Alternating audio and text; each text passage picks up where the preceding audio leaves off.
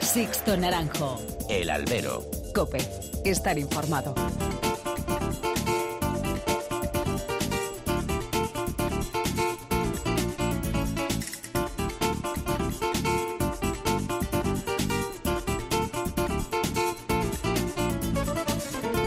Muy buenas y bienvenidos a esta nueva emisión del Albero, a la cita con los toros que tenéis todas las semanas aquí, en cope.es. Recibido un cordial saludo de quien nos habla, de Sixto Naranjo, en nombre de todo el equipo que realiza este programa. Que la temporada haya cogido velocidad de crucero lo demuestra que tengamos ya carteles de la Feria de San Isidro, la segunda de la era Plaza 1.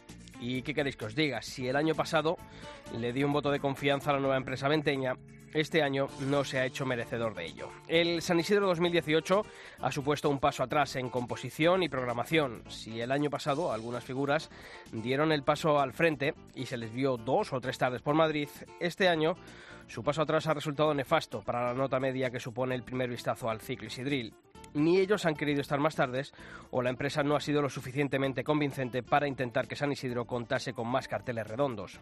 No hay ni gestos ni hay gestas. Solo la triple apuesta de Pacureña o de Román, con la de Victorino el murciano y con Miura el valenciano, levantan cierta expectación. Para el resto, pues la vida sigue igual, sin sobresaltos, como esos funcionarios mediocres que solo quieren llegar al trabajo para fichar y salir de allí cuanto antes mejor.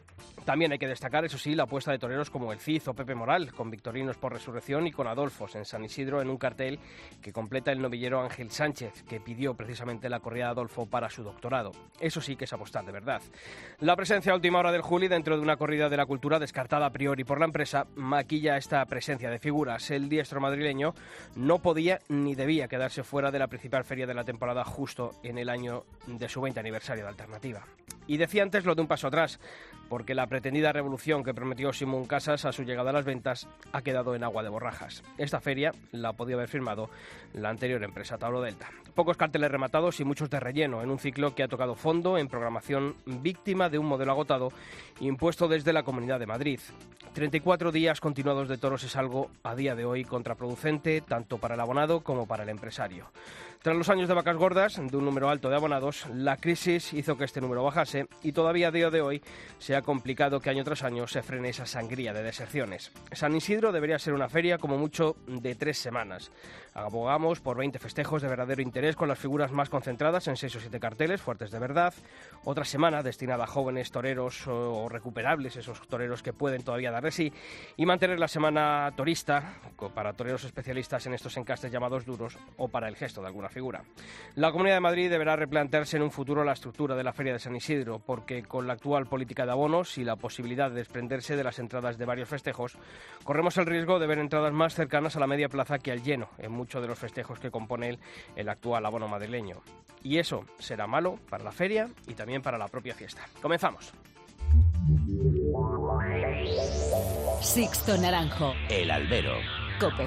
Estar informado.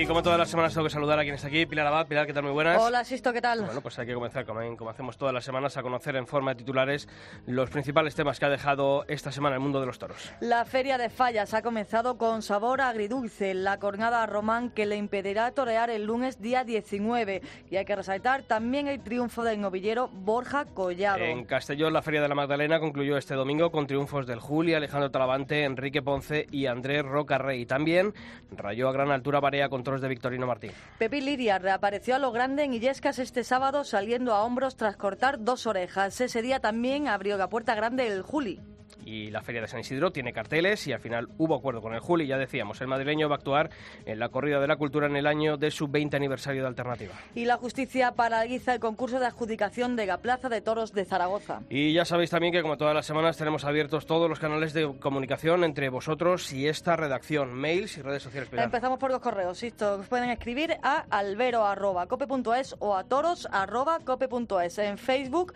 nos buscáis como Albero Cope y en Twitter arroba Albero Cope. COPE. Bueno, pues esta semana era fácil, ¿no? Saber qué han dicho nuestros oyentes, nuestros copenautas sobre esos carteles de la Feria de San Isidro. Pues mira, empezamos con Miguel Robles, que cree que se trata de una feria demasiado larga con carteles sin interés en su mayoría. Santiago Polo nos decía que solo tiene interés la semana turista. Y Óscar González opina que el verdadero gesto de la feria es la alternativa de Ángel Sánchez con la corrida de Adolfo Martín. Pues eso seguiremos leyendo. Dormir un rato. Un rato. Un minuto. Un siglo. Pero que todos sepan que no he muerto.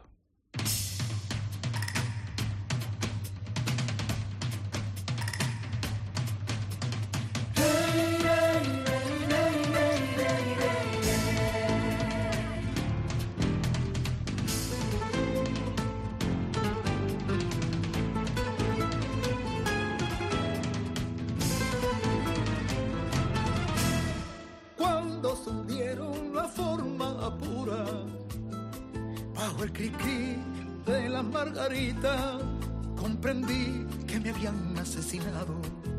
Recorrieron los cafés y los cementerios y, la iglesia. Abrieron los toneles y armarios, destrozaron tres esqueletos para arrancar sus dientes de oro.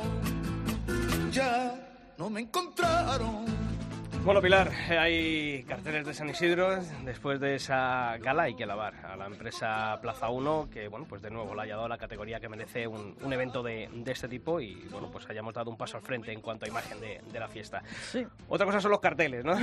que eso luego ya tendremos tiempo de, analizarlo. Pero yo creo que hay una gesta y, hay varios gestos y yo creo que hay un, un torero que, hay que reconocerle y hay que alabarle porque este año en Madrid, eh, decimos siempre, hay que dar la cara a Madrid. Joder, pues lo que va a hacer nuestro primer invitado yo creo que es algo más que, dar la cara, ¿no? Y además estamos todos esperando, siempre se espera, pero yo creo que este año, eh, yo creo que está todo el mundo muy ilusionado y deseando, ¿no? Volver a, ver quién, quién, fue, quién es, evidentemente, ¿no? Y, volver a recuperar toda la ilusión junto a este torero, ¿no? Sí, fíjate, Victorino Martín el próximo domingo de Ramos para abrir la temporada y después en San Isidro la corrida de la quinta y la corrida de Adolfo Martín. Manuel Jesús Alcid, ¿qué tal? Muy buenas. Hola, buenas. Eh, te lo he recordado, ¿no? Victorino, La Quinta, Adolfo Martín, pero es un gusto, ¿no? Estar en Madrid y, dar la cara de esta manera. Siempre, existo, siempre. La verdad que el hacer el paseo en las ventas para mí es, siempre un, lujo, ¿no? Y la verdad que, me llena de, emoción y de ilusión, siempre lo he dicho y, siempre lo haré, ¿no? Y estar anunciado, pues, tres tardes en Madrid, dos tardes en San Isidro y ahora Domingo de Ramos, pues, pues para mí es un, es un, un extra de, pues eso, ¿no? De, seguir luchando, de seguir con la ilusión intacta y de intentar mejorar día a día y, de volver pues a, a cuajar algún toro en Madrid este año para que la afición de Madrid me vuelva a ver como me ha visto muchísimas veces. Hmm. ¿Ha sido ofrecimiento tuyo? ¿Ha sido acuerdo de la empresa? ¿Ha sido un medio camino? Medio camino. Pero bueno, el medio camino me encanta. Me encanta porque después, mira, se ha quedado mejor de lo que de lo que a principio, bueno, eh, se esperaba, ¿no? Se esperaba porque, bueno, eh, a principio pues venía dos tardes de San Isidro, después eh, cuando empezaron a hacerse los carteles solo exclusivamente me daban una y estuve a punto de quedarme fuera, después pues, bueno, rescaté de la correa todo de la quinta y, bueno, lo más importante que estamos ahí puestos con, con tres corridas de toro que, que, me hacen muchísima ilusión, tanto la de Victorino como la de la de Álvaro, la de la Quinta y, la de Adolfo, pues eh, son corridas de toro que creo que, que a mí me pueden venir bien para mi forma y sobre todo, pues bueno, que creo que, que también es importante que, que los toreros pues hagamos este tipo de gestas también, sobre todo toreros ya consolidados y, y que hemos estado ahí arriba en figura y, y también a la, a la afición pues hay que darle también ese gusto, ¿no?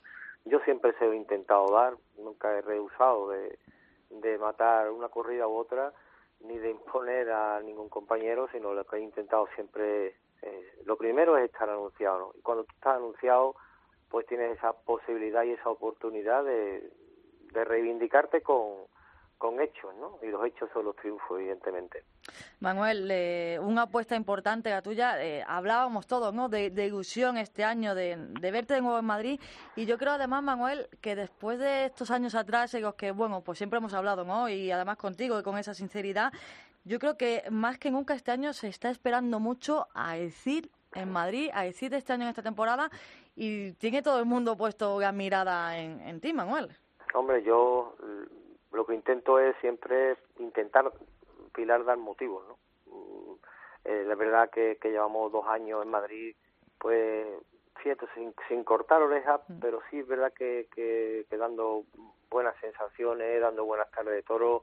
Eh, el año pasado con la del pues el segundo toro lo pinché, yo luego le hubiese cortado la oreja, creo que estuve muy a la altura de, ese toro. En la, del año anterior, la de, la de Adolfo, el, el, en, en otoño, pues creo que también estuvimos a una altura y a un nivel muy alto, muy bueno, sin cortar la oreja, te vuelvo a repetir, pero sí es verdad que eh, son tardes que sin cortar la oreja son de las tardes que cuando tú te quitas el traje de torear eh, te vas satisfecho para casa porque sabes que has hecho lo que en ese momento has podido dar y sobre todo que has visto que el público de Madrid eh, tan exigente como siempre, pero también he visto al público de Madrid pues muy metido conmigo, muy entregado y eso es lo que te da la y te da eh, pues esa ilusión de querer volver a ponerte el traje de luces para, para estar otra vez ahí al, al 100%.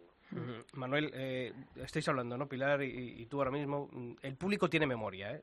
Y, siempre es verdad, y, estos días después de conocer los carteles, el, nombre de Manuel Jesús del Cid, sobre todo, bueno, pues cuando, lo, llevamos diciendo aquí, y desde que se presentó los carteles, y, la gente, ¿no?, a pie de calle, las redes sociales, bueno, pues echa en falta algún gesto de las figuras. Tú vas a tener ese gesto. Pero yo te pregunto, los aficionados tienen memoria, pero el mundo del toro, más, más allá del entramado taurino, eh, no voy a decir si es injusto o no es injusto, pero ¿tú crees que tiene memoria o, tiene memoria selectiva para según qué? Bueno, la, la memoria, la memoria en el, toro, en el yo creo que, todos sabemos que bueno, la memoria es efímera, la memoria es cortita, el, la memoria, fíjate, la memoria tal y como está montado ahora mismo el, el, mundo del toro, ¿no? Un triunfo en Madrid te da, evidentemente que una puerta grande en Madrid te tiene que dar, a la fuerza, ¿no? Estamos hablando de la primera plaza del mundo y la feria más importante del mundo. Que te dé más o menos que hace 15 años o que hace 20 años, ahí sí te digo que hace 15, 20 años tú triunfabas en Madrid te daba muchísimo más que ahora. ¿El por qué? Pues, pues no lo sé, por el sistema, porque la gente o el mundo del toro está cambiando, no sé si para bien o para mal, pero sí es verdad de que los triunfos hoy en día no te dan eh, ese pasaporte para volver al año siguiente a las ferias que has triunfado o que ha quedado triunfador. ¿eh? Eso te lo digo con, con conocimientos de causa, ¿no? Eh, son son cosas y sensaciones que a ti se te escapa un poco de la mano porque cuando tú te pones el traje eh, tu misión es emocionar a la gente, triunfar y cortar las orejas, evidentemente, pero sí es verdad que lo que lo que a ti te, te llena de verdad es eh, el, el, pegarle 20 muletazos a un toro, intentar plasmar en el ruedo lo que tú en ese momento estás sintiendo y que la gente se sienta identificado con lo que tú estás haciendo ahí. Eh, ya lo demás se te escapa, porque lo demás ya no está en tus manos. Lo demás ya es, pues, cosas pues secundarias que, que no dependen de ti, dependen de un apoderado, dependen de una empresa, dependen de una contratación, y ahí sí es verdad que ahí el torero pues tienes que decir mucho con la espalda de la muleta, pero ya después de la hora de los despachos, pues ya tú ahí te pierdes un poco porque no es, no es tu trabajo, no es lo que tú tienes que hacer, para eso tienes y delegas en, terceras personas, ¿no? Pero sí es verdad que, que, que esto, el mundo del toro, te vuelvo a repetir, está cambiando. La memoria, pues bueno, el aficionado de verdad sí se acuerda, porque todavía me acuerdo y, y esa faena de todos los guitarreros del Landesplan en el 2002.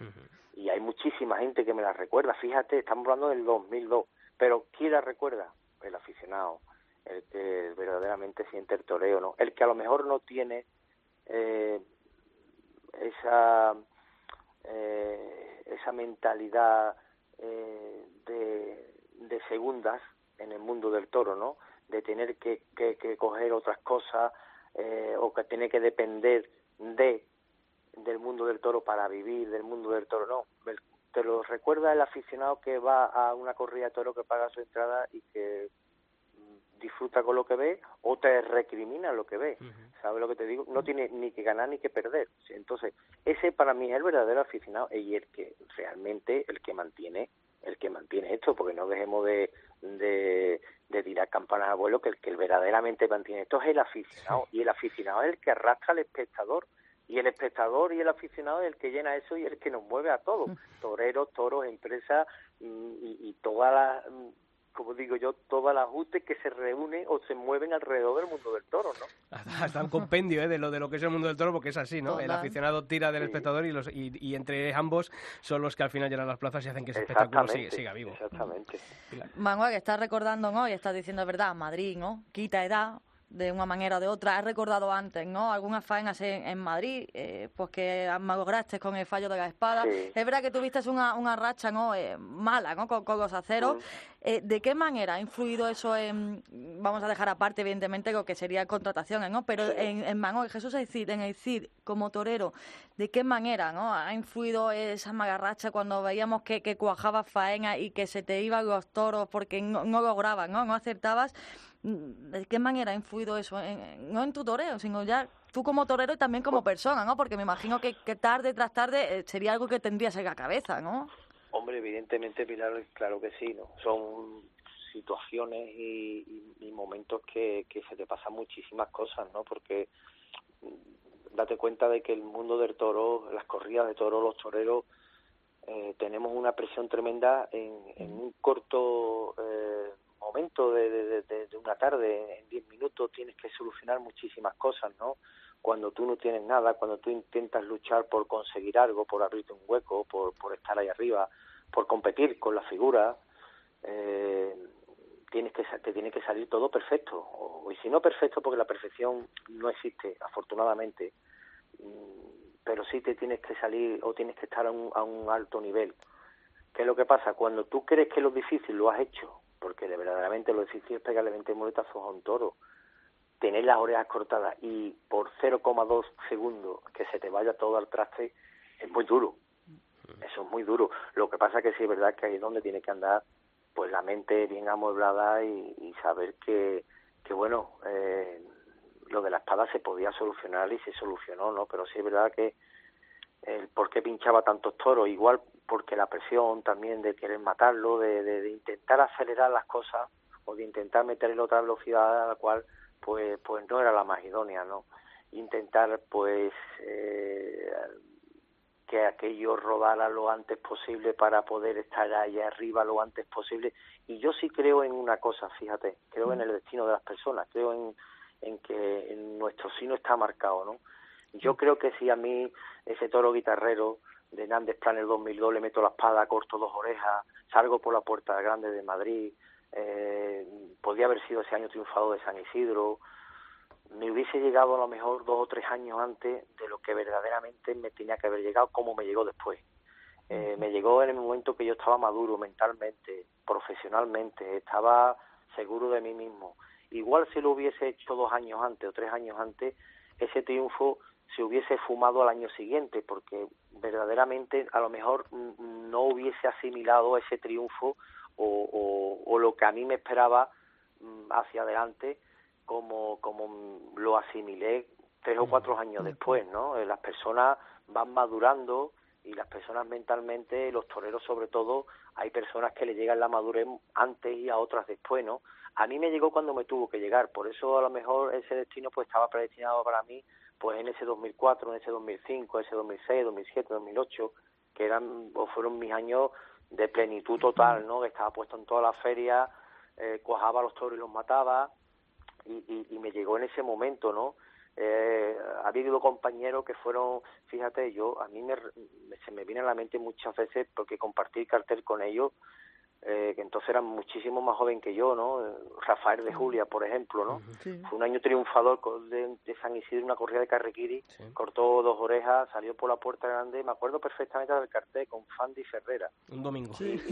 Eh, y, y, fue triunfador y un chiquillo con 20 años, eh, al año, una perspectiva que tenía tremenda, al año siguiente puesto en toda la feria, compitiendo con las grandes figuras de aquel entonces, y, y, a lo mejor él estaba mm, técnicamente preparado, pero mentalmente no estaba preparado para lo que se le venía encima, ¿no?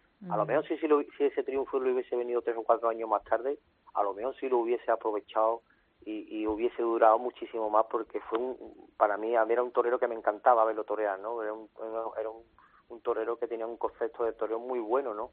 Pero esa presión muchas veces te juega malas pasadas, ¿no? Lo que tú quieres, lo que a ti te ansía por querer llegar a conseguir cuando te llega antes de tiempo puede ser pues esa espada de Mocle que tiene uno encima que está deseando de que te equivoques para que te caiga en lo harto. Mm. Los momentos, los momentos eh, que tienen que estar ahí para, para, justamente cuando lleguen a aprovecharlos.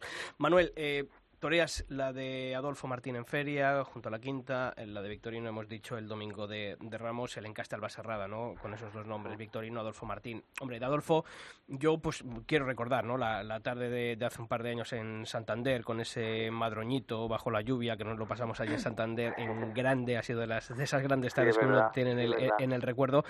Pero obviamente el nombre de la ganadería de, Victorino Martín, y sobre todo en estos últimos meses, ¿no? Y a raíz de la muerte de, Victorino Martín Andrés, bueno, pues se habla hablado mucho de los toreros em, de la casa, los toreros que han entendido al, toro de Victorino, que han triunfado con, con, ellos. Pero yo creo que, fíjate, mm, la evolución de la bravura, como en toda ganadería, como todo, con todo animal, ¿no? En este caso el de, el de Victorino, yo creo que la evolución que, tiene el, toro de Victorino, pues sobre todo en estos últimos 20 años, ¿no? A partir del año 2000, justo yo creo que es cuando tú apareces ahí, hablabas de guitarrero, de ese toro de Grandes Pla en el año 2002, y va unida a esa evolución de la ganadería, va también unida a la evolución y a la trayectoria de Manuel Jesús El Cid, ¿no? Yo creo que ha sido el último gran torero que, ha entendido ¿no? y que ha triunfado con los toros. Eh, ¿Tú has visto y has notado también eh, que, habéis sido tan, tan de la mano que, hablar del CID es hablar de Victorino y hablar de Victorino es hablar del CID?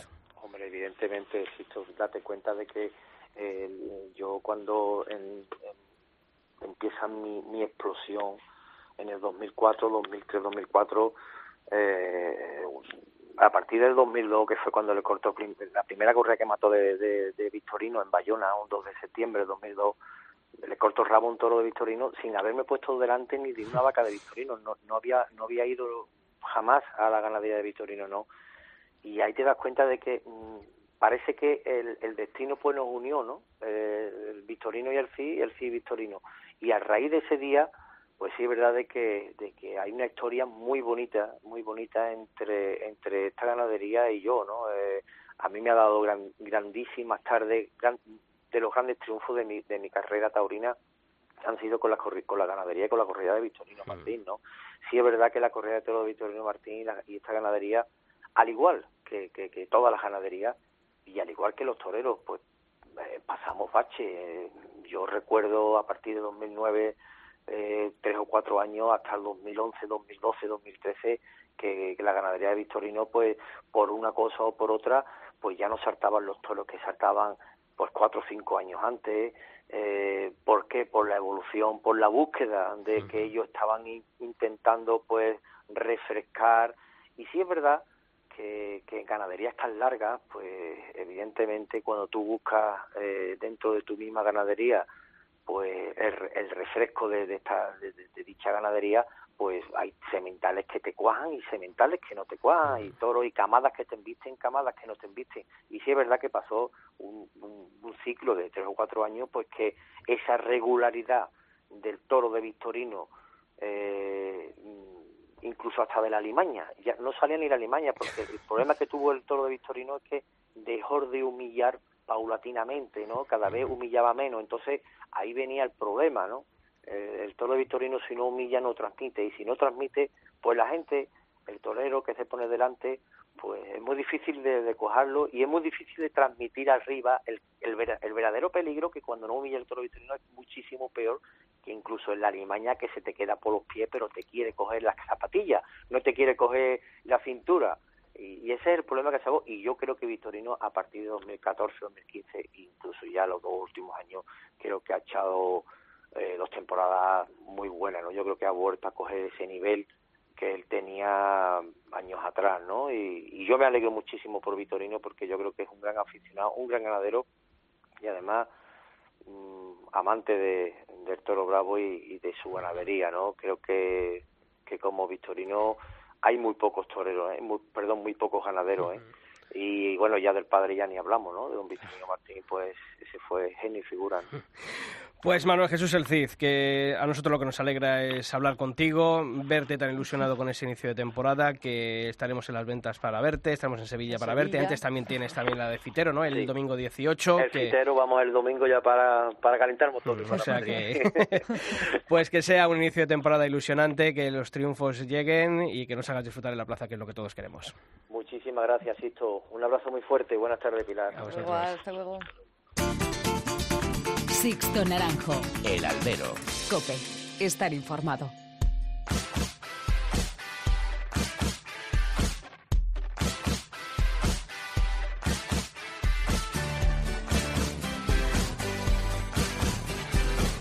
Y ya sabéis que aquí en nuestra web en cope.es no descansamos ningún día de la semana y que actualizamos nuestra sección taurino. Recuerdo la dirección www.cope.es barra toros y la actualizamos con todas las noticias que deja la actualidad del mundo del toro. Pilar, este repaso a esas noticias más importantes lo vamos a comenzar hablando de un cartel que va a recordar a Iván Fandiño en el aniversario de su fallecimiento. Porque la plaza donde cayó herido mortalmente Gader Sugadú anunciará un año después a los dos compañeros que tuvo Iván Fandiño ese día, Juan del Álamo y Tomás Dufo volverán al coso francés el 17 de junio junto a Manuel Escribano y dirán reses del Tajo y la Reina. Y la polémica de la semana y de estos últimos meses nos vuelve a llevar a Zaragoza y es que su adjudicación, la adjudicación de la Plaza de Toros de la Misericordia, ha quedado suspendida por decisión judicial. Según informa el Tribunal Superior de Justicia de Aragón, la medida cautelarísima adoptada por el magistrado con carácter de urgencia responde a la impugnación del pliego de contratación elaborado por la Diputación de Zaragoza y a la denuncia de ANOET ante la Fiscalía por las irregularidades detectadas. ANOET considera que en el expediente de contratación existían presuntas irregularidades de carácter técnico y jurídico que perjudicaban a empresas del sector. En su demanda, ANOET eh, denunciaba que el expediente, al no exigir la acreditación de la identidad de las empresas que aportan la solvencia requerida, podría producir un fraude de ley. Pues a ver si se resuelve cuanto antes porque el Torino no puede perder una plaza de toros como es la de Zaragoza y sobre todo por estas componendas y estos fracasos en la gestión que está llevando a cabo la Diputación de Zaragoza con ese pliego de condiciones. Pero donde sí tiene nueva empresa es en la Plaza Vallisoltana de Iscar. Será la empresa Tauro Emoción que programará una corrida de toros y una de rejones en los primeros días de agosto con motivo de las fiestas veraniegas de este municipio. Entre los nombres que se barajan figuran los diestros Juan José Padilla en la temporada de su despedida así como Juan del Álamo y Román, y los rejonadores Lea Vicens, Joao Moura y Pérez Langa. Y ya sabéis que en el albero, como siempre hacemos durante estos días, eh, abrimos hueco para hablar de todas las actividades que organizáis vosotros, las peñas, los aficionados. Nos podéis enviar vuestras convocatorias para actos que aquí les vamos a dar a conocer. Lo podéis hacer a través de nuestros mails albero.cope.es o toros.cope.es. A ver, Pilar, ¿por dónde empezamos? El Centro Riojano en Madrid organiza este miércoles un homenaje al escultor salmantino Venancio Blanco, autor de obras dedicadas a la tauromaquia tan simbólicas como Juan Belmonte, situado en la plaza de Altozano en Triana. Este miércoles, a partir de las siete y media de la tarde, participarán en este acto Nuria Urbano, presidente de la Fundación Venancio Blanco, o el ganadero Pablo Gozano, entre otros. Y un día después, el jueves 15, en el aula de tauromaquia del CEU, el protagonista será el aficionado y miembro de la Unión de Bibliófilos Taurinos, Víctor Pérez López, con su conferencia titulada Y Guerrita tuvo la culpa. El acto va a dar comienzo a las siete y media en la Facultad de Derecho de la Universidad CEU San Pablo. Y también este jueves día 15, pero esta vez en Sevilla, darán comienzo las actividades culturales previas a la Feria de Abril que organiza la empresa Pajés con el apoyo de la Fundación Cajasol y la Asociación Fomento Cultural Tauromaquia Hispanoamericana. Esta primera actividad será una charla que protagonizará los diestros sevillanos Javier Jiménez, Lama de Góngora y Pablo Aguado. El acto comenzará a las 8 de la tarde de la sala Antonio Machado de la Fundación Cajasol. Pues aprovechamos también aquí para mandar nuestro más sentido pésame a Pablo Aguado, el torero sevillano que ha fallecido su padre en estas últimas horas. Desde aquí nuestro, nuestras condolencias tanto a Pablo como a la familia. Os seguiremos leyendo, acordaros, toros.cope.es o albero.cope.es. Otra vez en la comisura de tu boca. Sixto Naranjo. El Albero. Cope. Estar informado. Otra vez en mi cama quiero verte loca y morderte otra vez, otra vez en la calentura de tus labios. Otra vez cautivo de tu la media luna de tu ombligo, yo te sigo. Otra vez,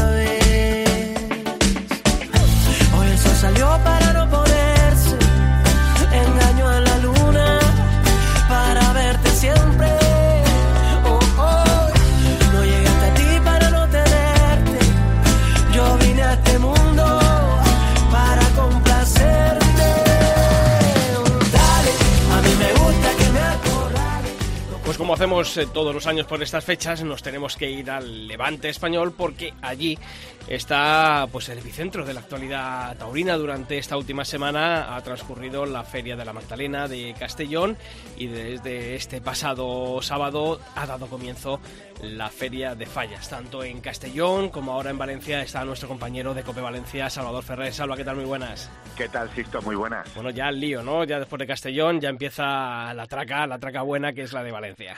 Nunca mejor dicho, la traca buena y bueno, como siempre el Levante que marca un poco el termómetro, ¿no? De los inicios de temporada, de las estrategias, del momento de forma de los toreros, de las exigencias también de los públicos, de las nuevas, de los toreros emergentes y de las nuevas expectativas, ¿no? Que son muchísimas en un año que vuelve a ser importante, como casi todos, en el toreo, claro. Hmm. Oye, empezando por, por Castellón, Salva, eh, una feria quizá de menos a más.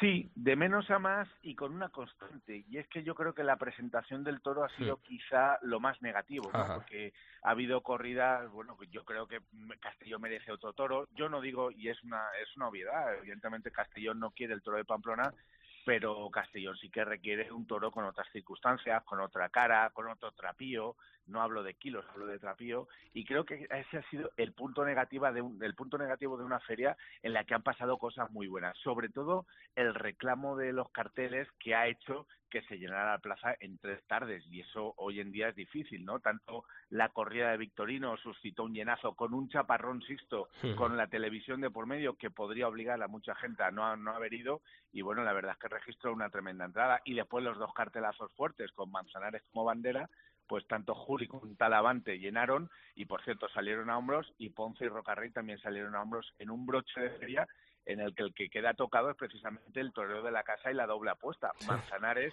que vio como sus dos compañeros de cartel en sus dos tardes se fueron a hombros y él andando. Hmm. Oye, de esos cuatro nombres que has dado, Alejandro Talavante, Julián López el Juli, Enrique Ponce y Andrés Rocarrey. Eh, el Club Taurino de Castellón ha nombrado a Andrés Rocarrey como triunfador de la Magdalena, pero ¿tú con cuál te quedas de los cuatro?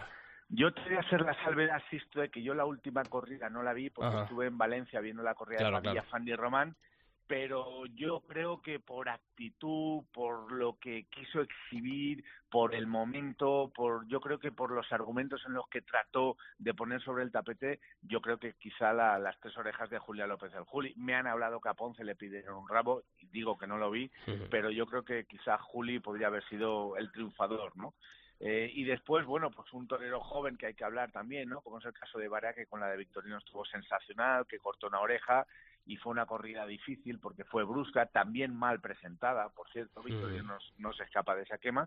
Y en ese sentido, bueno, pues ojalá, ¿no? Como decía Barquerito en su crónica, pues Varea se sume a esa generación de refresco que tanta falta le hace en Valencia en, al toreo, por cierto, y en Valencia, por ejemplo, pues ya lo ha dejado muy claro. Román, ¿no? Que ha sacudido y ha impactado en las fallas. Oye, Barea, un torero recuperable, yo creo, ¿no? Yo creo que no nos podemos olvidar de, de alguien que ha sido, mm, bueno, pues hace un cuarto de hora, como quien decimos, líder del escalafón de, de novilleros, que, que después de esa temporada del año pasado en la que le pesó mucho, ¿no? Esa confirmación en Madrid con la corrida de Domingo Hernández, pero no nos podemos olvidar de Barea. Totalmente de acuerdo, Sisto. Yo creo que Barea atesora una clase, una categoría, un empaque, una majestuosidad en el toreo que muy pocos toreros en el escalafón lo tienen. Es verdad, y se le puede acusar que a lo mejor de ambición es un poco frágil, que le cuesta a veces cruzar la rayita, pero el concepto eh, tan exquisito que tiene Barea sería una auténtica pena que se desaprovechara por falta de oportunidades. Otra cosa es que después las tenga y no las aproveche y el tiempo lo ponga eh, pues en el banquillo, ¿no? Pero ojalá les sirva esta oreja para que las empresas lo tengan en cuenta y por ejemplo no pues en una feria tan larga como es eh, San Isidro pues podría haber metido cabeza varea perfectamente no oye Valencia Valencia y en los festejos eh, ha habido dos novilladas ha habido una corrida de toros hasta este martes estamos a escasos minutos de que comience la segunda la tercera novillada de, este ciclo fallero. Eh, pero en cuanto a corridas de toros yo creo que el nombre no el que todos nos viene a la cabeza es el de Román y esa dimensión más allá no de, de la jornada que sufrió pero yo creo que la evolución que, hemos vuelto a ver en Román es más que ilusionante. Sí, insisto, la verdad es que Valencia está especialmente ilusionada con su nuevo torero, con Román, es una pena lo de la jornada porque, bueno, pues la tarde el guion estaba casi casi preestablecido para que saliera hombro, para que le diera moral para la segunda comparecencia el día de San José con Ferrer y con Ginés Marín. Vamos a ver qué pasa en esa sustitución, pero en cualquier caso matizo el repunto lo que tú, lo que tú dices, ¿no? El, el, el progreso, la evolución, eh, los tiempos que le, do, que le dio al toro, la torería entre, entre tandas, la inteligencia, el arranque tan improvisado por estatuario cuando le sorprende el toro en el momento del brindis, una serie postrera con la derecha que fue realmente soberbia de ligazón y un par de un cambio de mano totalmente también cumbre y un natural atalabantado con la cintura rota, la muñeca rota y muy abandonado que yo creo que fue el clima y el punto álgido de una faena que quizá mereció las dos orejas. No voy a entrar en esa discusión porque tampoco mm. sinceramente me interesa mucho, pero creo que la oreja con la cornada van a hacer, y fíjate que queda toda la feria por delante, van a hacer que Román sea uno de los nombres propios sin duda de esta feria de Falla. Mm. Oye, yo ayer tuve la oportunidad de hablar con Fran Vázquez, con uno de sus nuevos apoderados. Él me decía lo que habían dicho los médicos, ¿no? Que, le recomiendan esos eh, cuatro semanas, ese mes prácticamente de reposo para que esa, bueno, pues eh, cornada en esa zona axilar y pectoral, ¿no? El músculo pectoral, eh, para que no tenga, bueno, pues recaídas en el, en el futuro. Él a través de las redes sociales, el torero decía, ojalá nos podamos ver el 19 mm, de marzo, pero sin embargo, yo creo que es muy complicado a día de hoy que Román esté ese día, ¿no? Yo creo que sería una temeridad y un error por parte del torero empecinarse en torear, porque los médicos además le han dicho que si reaparece se puede agravar la lesión, el músculo está efectivamente eh, dañado y tiene que recuperarse. A mí el doctor Carbonell me ha dicho que son cuatro o seis semanas mínimos. Yo ayer por la noche estuve en la habitación con Román, se levanta, e incluso ya dibuja un muletazo con la izquierda, evidentemente con el brazo pegado al cuerpo y por tanto un tanto arrodillado, pero ojalá sea consecuente eh, haga caso especialmente a los médicos y a los especialistas, que son los que saben de esto, esté seis semanas preparándose y afronte la corrida del 8 de abril en Sevilla como la, la, meta y el objetivo para reaparecer con todas las garantías, porque de seguir así a Román le van a quedar muchas tardes en Valencia y en muchas plazas de importancia. Oye, mm, dos novilladas y también dos nombres propios, en este caso valencianos, eh, como Borja Collado y como Jesús Chover, ¿no? La cantera, la cantera valenciana sigue dando sus frutos y sigue dando nombres al escalafón. Sí, insisto, yo fíjate que en, esto de lo, del patriotismo y de la valencianidad no, no tengo un sentimiento especialmente exaltado, pero hay que decir que bueno que Valencia está siempre ha sido decisiva en la contribución a la historia del toreo, desde Granero, Manuel Granero que ocupó el trono vacante que dejó Joselito el Gallo, eh, después Vicente Barrera que fue una figura en la Edad de Plata, Jaime Marco el Choni que le dio la alternativa a Manolete, después vienen los años 70, insisto, en los que Ricardo de Fabra, que este año cumple 50 años de alternativa, Santiago López y Julián García ejercen un poco de tránsito al sorismo que supuso en los años 80 una revolución, hasta que irrumpe los años 90 Enrique Ponce, luego Vicente Barrera y el Califa, ahora Román, y bueno, y Valencia, como bien dices, no deja de sacar nuevas eh, promesas, ¿no? Y ojalá así sea, Borja apoyado sin caballos a hombros, y ahí Jesús Chávez, también con su concepto muy sorista, muy explosivo, muy pirotécnico, eh, bueno, pues también cortó las dos orejas de un gran novillo que fue ese cuarto de Fernando Peña, que por cierto hecho también una muy buena novilla en Castellón, Castellón y ojalá, ¿no? Ojalá, bueno, pues se sumen las nuevas generaciones, los Lorenzo, Garrido, Rocarrey, eh, que por cierto ya se ha acabado el papel para el viernes 16, eh, con Castella, Manzanares y Rocarrey ya está el papel agotado y la siguiente corrida que funciona bien en taquilla, evidentemente es la de Ponce, Talavante y Ureña, pero en cualquier caso, como bien apuntas, Valencia siempre ha sido, bueno, pues trascendente en la historia del toreo, son muchos los toreros que han tomado aquí la alternativa y que han tenido, por ejemplo, en Damaso González, una plaza talismán, o Paco Camino, Emilio Muñoz, Curro Romero, que tomaron, fíjate, Triana y Camas, tomaron la alternativa en Valencia y Valencia les sirvió de lanzadera, ¿no? Pues ojalá también sea así. Oye, se ha comentado de, de ese cartel de novilletes ya para el viernes, o sea que mm, vamos a ser optimistas en cuanto al ambiente que hay en, para esta semana de, de fallas. Sí, Sisto, fíjate que el domingo había una competencia feroz entre Valencia y Castellón. Por un lado, la nueva promesa Román, Compadía y Fandi, que tienen un cariño mediático en Valencia, y hubo dos tercios de plaza, que fue un entradón, que hacía aire, que llovió por la mañana, y en Castellón se anunciaban nada más y nada menos que Ponce, Manzanares y Rocarrey. Eh, eso es señal inequívoca de que, primero, se llenó Castellón y segundo, hubo dos tercios en Valencia, con lo cual, competencia, competencia hubo realmente poca, ¿no? Yo creo que, evidentemente, el 16 está agotado el papel y 17 y 18 son los carteles que en menor eh, tirón pero son los que siguen a esa capacidad de convocatoria que ha tenido de nuevo Roca Rey y que sigue como el gran referente del público valenciano y la gente sigue pidiendo entradas para ver a Roca Rey, ¿no? Con lo cual el fenómeno del peruano sigue vigente y yo no sé si lanzarlo como un rumor o como un avance, pero bueno, mm, podría ser que Roca Rey, si las cosas salen y cuadran, pudiera a lo mejor sustituir a Román si no comparece el día 19. Mm, Pues mira, es una apuesta cuando siempre pedimos Es a los un toreros. rumor, ¿eh? Ya, ya, pero bueno. infundado, es un rumor, pero ahí queda. Efectivamente, y sobre todo cuando eso, cuando decimos que, que los toreros tienen que dar un paso al frente, sobre todo estas nuevas generaciones, pues sería sería un paso al frente y un bueno pues una, una cosa de responsabilidad de, de Andrés Rocarrey. Eh, bueno, y como siempre, Salva, eh, programación especial de Cope Valencia durante todos estos días.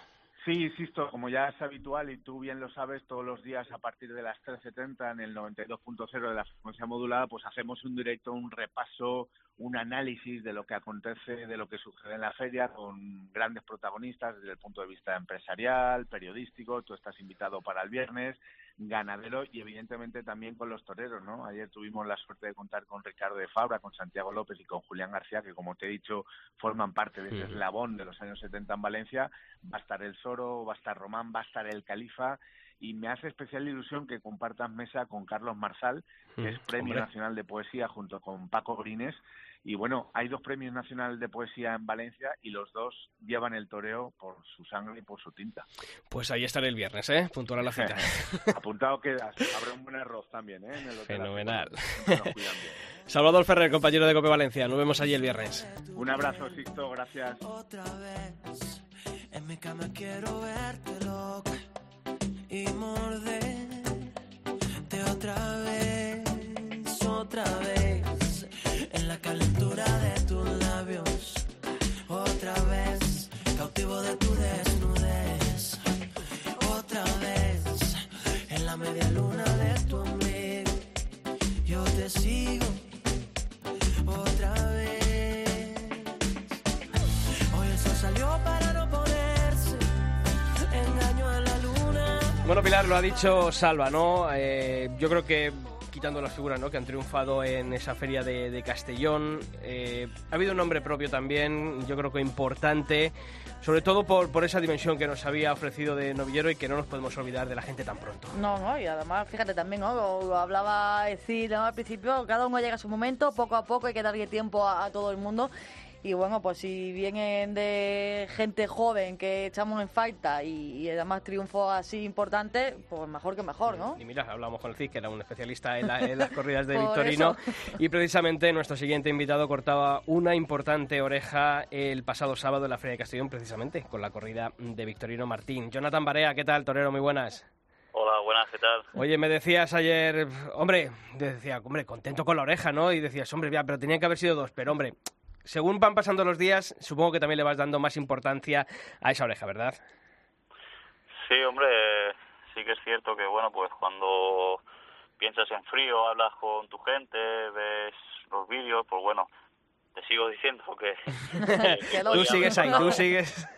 Podría haber cortado la segunda, ¿no? Con una- quizá una tanda más rotunda y una tanda más rotunda y bueno, pero sí que es cierto que lo que se le hizo pues creo que tuvo también su importancia. Entonces, sabor agridulce, pero al mismo tiempo pues pues satisfecho, ¿no? De lo de lo conseguido. Mm, Sobre todo, mm, todos se lo hemos cantado, ¿no? Tres tandas por el pitón izquierdo, que yo creo que, que fueron la cumbre de, de esa tarde. Sí, sí, la verdad que, que lo que te digo, ¿no? Eh, lo bueno me sirve para, para bueno, para alimentarme y seguir entrenando y ilusionado y bueno, pues los fallitos o lo que pu- se pudo hacer y no se hizo, pues para, para corregirlo, ¿no? Para seguir entrenando y que que cuando llegue la oportunidad otra vez pues eh, intentar aprovecharlo. De todas maneras, bueno, ¿no? que también es que de ese pequeño sabor agridulce, ¿no? ese, ese ánimo y ese ímpetu de, querer más, pero que no cabe duda que, que ahora, a inicio de temporada, eh, y haber demostrado y haber dado esa dimensión, eh, Jonathan, eh, por lo menos gratificante tiene que ser y sobre todo para, para afrontar un año en el que ya te estábamos esperando pues todavía más, ¿no? Después de ver esto en Castellón. Sí, sí, esperemos que, bueno que así sea, ¿no? Que a principio de temporada pues que no, nos sirva y nos abra otras puertas, porque la verdad que la situación está un poco delicada, pero bueno sí que creo que que no es fácil, porque creo que de novillero ya ya se me dio bueno pues en muchas ferias, pero por eso digo que no es fácil volver a sorprender, ¿no? Yo creo que que bueno pues sí que es verdad que que sin ser un triunfo que yo deseaba, sí que fue un golpe de atención, un toque de atención y creo que lo que no era fácil era sorprender, ¿no? Por, por el simple hecho de que, que, ya estaba estaba visto, ¿no? y, sobre todo también yo creo que es un, toque de atención, ¿no? Que, que, la gente no se olvide de, de Barea. Es verdad que el año pasado, sobre todo después de la tarde de, la confirmación, bueno, pues tu nombre se fue difuminando hasta el final de, temporada, pero, pero yo lo hablábamos aquí al principio Pilar y yo, ¿no? No nos podemos olvidar de, quién ha sido pues, la figura del escalafón de los novilleros hace apenas dos, tres años. Sí, es cierto, ¿no? Eh, es que la verdad que hay muy poca paciencia y son otros tiempos y la verdad que todo va muy deprisa y todo tiene su proceso, ¿no? Y, y pues bueno, pues unos asimilan antes, otros les cuesta un poquito más, pero yo creo que, que es eso, ¿no? Que tengo algo dentro que lo tengo que sacar, tengo algo que decir y yo creo que le puede, puede aportar algo diferente a la tauromaquia, ¿no? Entonces sí que la pena pues que no haya esa esa, pues no sé, esa que siga, ¿no? Que siga sonando el nombre de Barea por el escasos contratos, pero bueno, eh, esto es muy largo y, y creo que, a la larga pues espero salirme con la mía.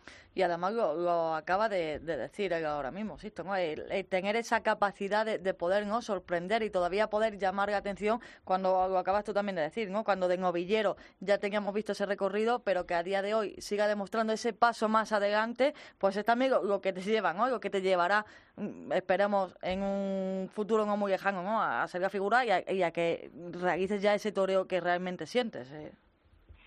Sí, ojalá, ¿no? Yo la verdad que me estoy preparando para ello, ¿no? Para, para bueno, pues el día de mañana poder poder estar anunciado en las grandes ferias y poder, pues eso, aportar mi granito de arena, ¿no? Que yo creo que, pues son, no sé, creo que los toreros de mi concepto siempre encajan bien en los carteles y, y, y bueno, pues antes he dicho que hubiera querido más, ¿no? Pero también es cierto que, que más vale poco y bueno que mucho irregular, ¿no? Entonces, eh, no sé, creo que, que, poquito a poco pues se va se va cogiendo esa regularidad también que, me hacía falta.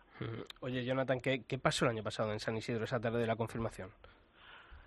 Bueno, pues es una tarde que todo el mundo sueña en una confirmación así, ¿no? En estar anunciando en Madrid, pero, pero luego hay que verse ahí, ¿no? Sí que es cierto que, bueno, quizá me pudo un poquito la, esa presión de esa tarde, el tiempo también, el viento sopló inoportunamente, ¿no? Pues en ese sexto toro y, y bueno, pues no fue fácil tirar el carro hacia adelante después de también conforme había estado el maestro Ponce, ¿no? Entonces se juntaron tantas cosas que, que bueno, pues, pues no salieron no pasó nada, ¿no? No que se estuviera mal, pero que no pasó nada, ¿no? Y entonces a veces no sabes lo que es peor tampoco. Entonces sí que es cierto que desde ahí pues pegué un pequeño bajoncito moralmente que, que bueno pues anduve bastante fastidiado y, y, bueno pero eso yo creo que es agua pasada. Este invierno me he sentido feliz, me he sentido disfrutando de mi profesión, no tengo nada a vista, solo tenía Castellón pero lo he vivido muy intensamente y creo que, que bueno que ha valido la pena. Oye, después de la ruptura con Emoción, ¿quién, ¿quién está gestionando ahora tu carrera? Bueno, hasta el momento soy yo el que estoy llamando a las puertas, el que, bueno, pues eh, me organizo los, mis tentaderos. Eh, en Castellón, pues bueno, también ahora pues será, de momento no ha sonado el teléfono, se tocará seguir molestando otras puertas. ¿no? Pues desde aquí invitamos al mundo del toro, ¿no? que como decíamos antes también con Manuel Jesús el Cid, que, que se tenga memoria y que se acuerden de Jonathan Barea, que ya demostró el otro día en Castellón que es un torero recuperable, que es un torero joven y que necesitamos de toreros así. Jonathan, desearte toda la suerte del mundo para esta temporada y que cuentas con nuestro apoyo desde aquí, desde la cadena COPE, ¿de acuerdo? Muchas gracias, muchas gracias. Un fuerte abrazo. Un fuerte abrazo.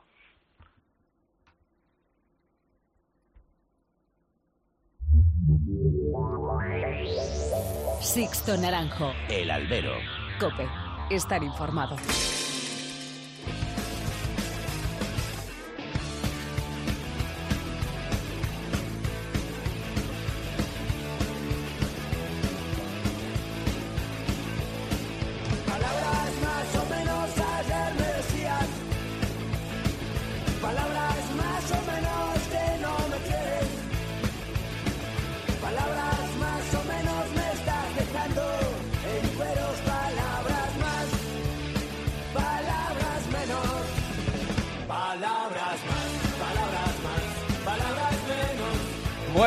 Palabras, palabras es lo que ha levantado como siempre los carteles de, de la feria de, de San Isidro, esa gala, como siempre, los carteles. Bueno, pues eh, iba a decir que a unos gustan, a otros no. Yo creo que este año han, han hecho que, que coincidamos muchos en que, bueno, pues que eran, son mejorables. llamémoslo llamémoslo a- así. Sí, eh, además hasta última hora también, sí. esperando a ver qué iba a ocurrir, si, si, si, es- Juli sí, si Juli iba a no. estar, si no, en fin, no sé. Pues sí, bueno, pues para eso contamos y para que ellos nos den también su opinión con dos eh, buenos amigos de este programa, dos representantes de la afición madrileña como son Jesús Fernández, presidente de la Unión de Abonados y Aficionados Taurinos de Madrid. Jesús, ¿qué tal? ¿Qué tal, Jesús? Y también contamos con Roberto García Ayuste, presidente de la Asociación El Toro de Madrid. Roberto, ¿qué tal? Muy buenas. Hola, buenas tardes. Pues un placer estar de nuevo con vosotros. Como siempre, te echamos en falta en la gala, Roberto. Estuvimos Bueno. ahí Jesús y yo mirando a ver si te veíamos, pero no, no apareciste. No, Sabes que no soy muy de, de ese tipo de actos y ya, ya como dije el año pasado, cuando no cuentan con nosotros para escucharnos ni para nuestras propuestas, pues que luego no nos llamen para aplaudir, que yo no, que yo para eso no voy. Bueno, pues ahí está. Eh, Jesús, eh, eh, te iba a decir ponerle una nota a esta feria de San Isidro, pero bueno, en conjunto, yo decía al principio y os lanzo la idea, yo creo que es un modelo de feria o de estructura totalmente agotado, creo que la Comunidad de Madrid eh, para futuros pliegos yo creo que debería replantearse. Yo lanzaba una idea, en vez de 34 festejos, estamos hablando casi de, de bueno, pues de cinco semanas de, de toros, hacer una feria de 20-21 festejos, que serían tres semanas, una semana para figuras, otra para toreros jóvenes o toreros todavía recuperables y la actual semana torista que sí podríamos mantenerla. No sé si vosotros creéis que la Feria de San Isidro tiene que seguir siendo 34 festejos continuados, si esto tendría que replantearse, ¿cómo lo veis vosotros? Hombre, lo, en mi opinión es que de- debe- se debería replantear, porque 34 días consecutivos de toros, hombre, es una maratón casi casi imposible en muchos casos. ¿eh? A pesar de que yo suelo ir y, y Rafael, no sé, y, y Roberto también va todas las tardes, pero la verdad es que es demasiado. ¿eh? Eh, no tiene, hombre, si tuviese un aliciente mayor, pues se recogería con, con, con buena buena armonía, pero la verdad es que es, es enorme, ¿no? Y, y eso que a pe- a pesar de eso, este año menos en cuanto a la ganadería, francamente, para, desde, desde mi punto de vista, han acertado bastante, Roberto. ¿sabes? Pues, más o menos en vuestra línea. Yo creo que la feria no está hecha para el aficionado ni para, para el abonado de Madrid. Está hecha para un público eh, más ocasional, un público que pueda ir, pues el que vaya de vez en cuando a los toros, que es lo que está buscando Plaza 1, ¿no? Que, pues, que se convierta pues, en un público que vaya a los toros, digamos, pues que sea más benévolo y que vayan así un día suelto, ¿no? Y la empresa, pues, eh, hace todo lo contrario, ¿no? Porque yo creo que no escuchar al, al aficionado y al abonado que llevamos demandando mucho tiempo que la que la feria pues se debe de ajustar más eh, lo que has ido comentando tú en la que haya más rivalidad y más competencia pero lo- la empresa pues ha hecho lo contrario no y, como vemos que, que son unos empresarios pues que van a, a llenarse las arcas como aquel que dice y ya lo hemos visto hasta con con, con la medida del IVA que no lo han tenido ni en cuenta no Fíjate, Pilar, me estoy acordando ahora de lo que nos acaba de decir Manuel Jesús El Cid hace unos minutos, ¿no? De, de él decía, el aficionado es el que tiene que tirar del gran público para que entre los dos llenen las plazas. El problema es cuando al aficionado se le, Cuando no se le no, no, cuida, ¿no? claro, Y no se le además- cuida y, no, y, y oyes y palpas el ambiente y dicen, pues es que claro, si están desilusionados los aficionados, es complicado que se transmita esa ilusión al gran público. Y además teniendo el pulso de, de- de un año, ¿no? Es decir, el año pasado cuando llega, llega esta empresa, eh, ¿vale? El año pasado monta también esa fiesta, monta unos carteles de una feria que también en su momento se dije, durante un año también la afición ha estado hablando y cuando no se recoge, ¿no? Lo, lo que está pidiendo la afición y lo que declama la gente, ¿no? Se está pidiendo desde hace tiempo que se reduzca el número de festejos, se está pidiendo hace tiempo que a veces, que a lo mejor se haga una temporada veraniega y se intente recuperar, se están pidiendo tantas cosas y cuando ves que, que no mm, se respeta en un mínimo, tampoco hay que hacerlo todo de buena, ¿no? Pero un mínimo. Pero que han ido al revés, que en vez de el Claro. primer año ser de tanteo y mejorarlo el segundo, yo el año pasado que di un voto de confianza a los carteles de San Isidro, este año no se lo puedo dar, porque es- ha sido al contrario. O sea, en vez de ir a mejor, en vez de tener ya cogido ese pulso, como dice Pilar, eh, yo creo que al revés, se, se- se ha perdido ese pulso con, con la afición y con, y con la plaza, Jesús. Sí, no, es una es, es un modelo muy de- excesivamente continuista. Ya desde, desde la, desde la empresa anterior. Sí, es que esto- esta feria la podía haber hecho Tauro Delta y... y- No, esta, esta feria la podía haber hecho cualquier otra empresa Sí, que sí, por Madrid. ¿eh? O sea Mm. que no hay, no hay tampoco una, una distorsión grande o un, un punto de inflexión en el que podamos decir que hay algo algo novedoso dentro de lo, de lo que hay, ¿no? Porque evidentemente sí, han- tenemos aquí, que como se ha, se ha sacado de la manga lo de la cultura, la, la, la- la corrida de la cultura, pues bueno, tiene, tiene su cierto aliciente del año pasado, pero que este año vuelve a repetir más o menos la misma, las mismas pautas y en ese sentido, bueno, básicamente es lo mismo. o sea, Sí, sí, la, y la, y la corrida de la, la corrida de la cultura estaba descartada hasta que no hubo más remedio que colocar al Juli ahí Juli. y volver a, in- a inventarnos o reinventarnos la corrida de la cultura. Sí, porque la corrida de la, de la corrida de la cultura básicamente mm, se fue el invento el año pasado, que este año, con, como tú bien has dicho, el Juli no, no parecía tener mucho interés, entre comillas, por venir a, Madrid. Al final, a última hora, e incluso los carteles, mm, par- por lo que sé por la prensa, eh, resulta que se han aprobado por parte del Consejo a- en 24 horas antes, cuando en realidad, hombre, por pliego creo que se debían haber, haber aprobado mucho antes.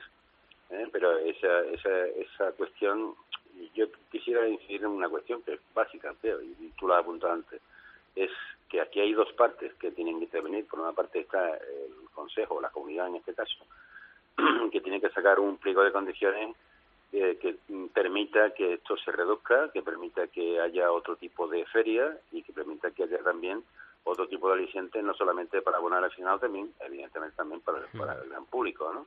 Pero en realidad mm, esta- eh, se sigue sacando caja, se está haciendo caja por parte de la comunidad y evidentemente la- las empresas pues lo que están haciendo es lo mismo, hacer caja. Y aquí en este caso no, tenemos ninguna no tenemos ninguna salida posible ante esta- este tipo de estructura a no ser que la, la empresa y la, y la comunidad pues, en el futuro se planteen otras alternativas. Pero también, Roberto, yo creo que ya le hemos dado su ración de palitos a, la empresa, pero también hay que dar un palito a, los toreros, ¿no? No puede ser que las figuras del toreo estén convertidas en- con ese, bueno, con esa vestimenta de funcionarios en las que, claro, al final, bueno, pues dos tardes la mayoría de ellas, ¿no? Talavante, Manzanares, eh, Pereira, Rocarrey vienen dos tardes, pero bueno, pues ahí, bueno, sin, sin terminar de, de dar el paso, ¿no? Eh, oye, si las figuras que son las que tienen que arrastrar esto también en Madrid, pues no dan ese paso definitivo, no hay ni gestos ni gestas. Eh, yo por eso alababa, ¿no? Al principio también, pues eh, lo que va a hacer el Cid, lo que va a hacer Pepe Moral, ¿no? Lo que va a hacer, por ejemplo, Román, ¿no? Anunciándose también con la corrida de Miura. Yo creo que son los, los escasos alicientes que tiene la feria, ¿no?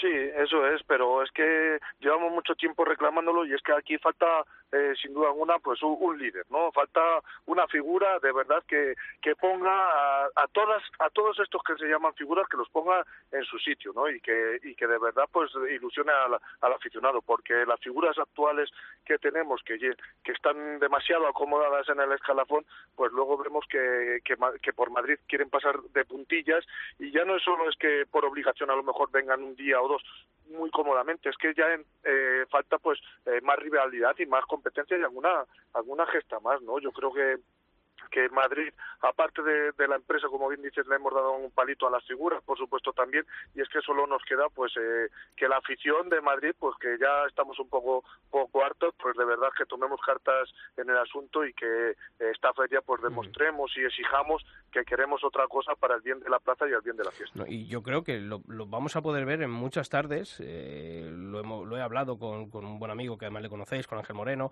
eh, y me decía, dice, es que el peligro que corre esta feria es que con esa posibilidad de los abonos, eh, la que el abono básico te puede desprender de seis o siete corridas, de un par de novilladas, es que va a haber muchos carteles, en muchos días, que con esa posibilidad, en carteles totalmente de, relleno, ¿no? Pues, oye, que si hay la posibilidad de quitarte corridas de encima para abaratar el coste del abono, es que vamos a poder ver corridas con, media plaza, ¿no? No vamos a dar nombres ni fechas, eh, porque, oye, puede pasar cualquier cosa y el triunfo puede llegar cualquier tarde, pero está claro que, que bueno, pues que la categoría de de los carteles, pues hay unos de una manera y otros de otra. Y eso es muy perjudicial. Y hay que hacer otra lectura también. Fíjate, si, si ya llevamos algunos años diciendo y pidiendo que, que, se reduzca el número de festejos de la Feria San Isidro, si encima cada año mm, va a peor, va entre comillas, pero si encima unimos a eso el hecho que acabas tú de resaltar, que ni la figura ni la gente de dentro quiere tirar del carro, si siendo Madrid la principal plaza de mm. España,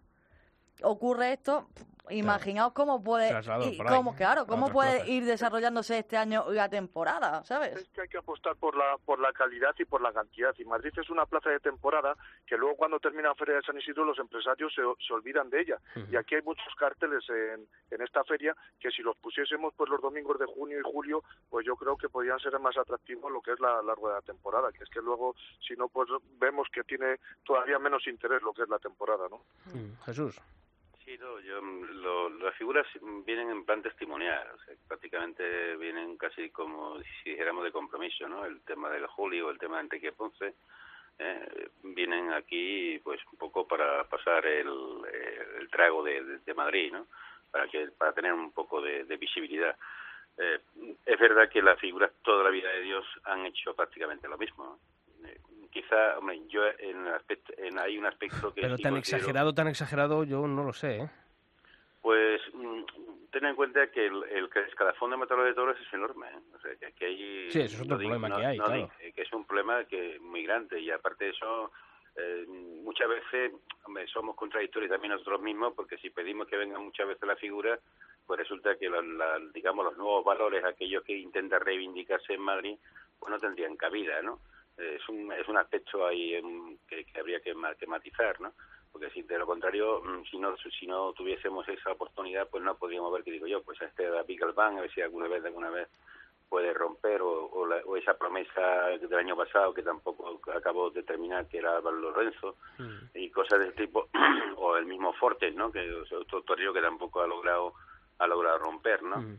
Pero ten en cuenta que, al tener un esclafón tan amplio, los figuras eh, irse midiendo constantemente y no querer mm, hacer ningún ningún tipo de gesta, porque fíjate por dónde la única gesta, entre comillas, si se puede decir así, es la de un toreo que está prácticamente nuevo en esto, que es Román, que viene mm. tres tardes y encima se mete con la corrida de Miura, ¿eh? que es el cartel, digamos, el cartel estrella para Madrid, o uno de los carteles estrella para Madrid, y es el único que de alguna forma se ha comprometido a torear, bueno, en fin, la Fuente que es una corrida que más o menos siempre sabemos que tiene un cierto punto de picante o de dureza, eh, está con la de Juan Pedro, que quizás sea la más liviana de las que haya puesto, y después la de Miura, que siempre es un peso muy muy grande para un toreo tan, nuevo, ¿no? Tan, tan, tan joven, ¿no?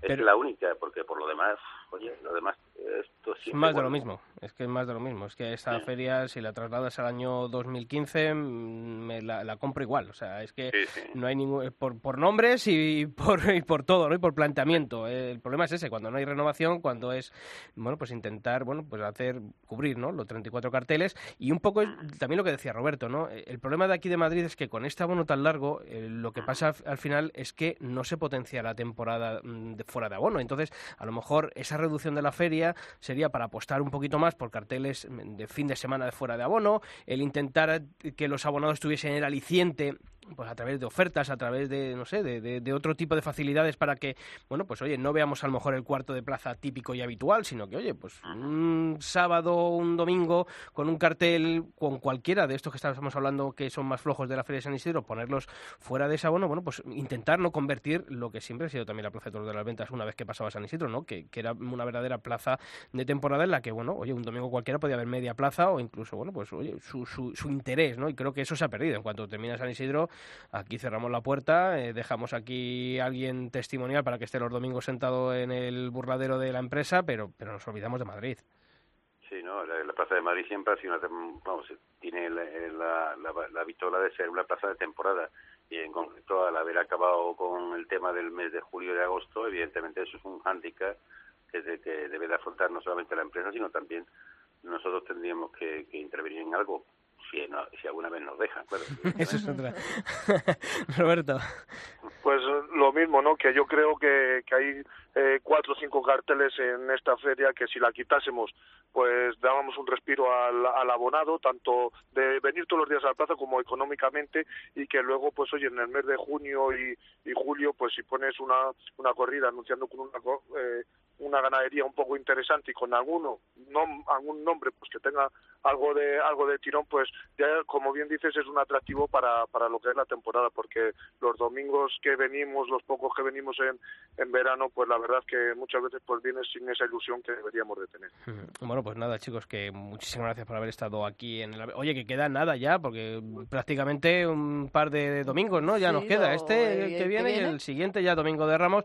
Eso sí la corrida de Victorino Roberto no estarás triste con por esto, ¿no? Por supuesto, que, hombre, que eso es, es, un aliciente del que estamos esperando, que no hemos hablado en, de la feria de, de, los toros y brevemente, pues oye, sí, que me oye. gustaría que se recuperase el trapío y la seriedad que en muchos días del año pasado se perdieron, ¿no? Y que eh, hay muchos hay muchas ganaderías en el Campo Bravo que hay que darles también una oportunidad y que si de los toreros hemos, hemos criticado también de las ganaderías, creo que habría que apostar un poco más por la variación, por ejemplo, como de encastes, que por ejemplo que en Murú, que siempre lo estamos viendo el día a pie, eh, a Rejones y este año están anunciando todos los días y no, y no lo vemos.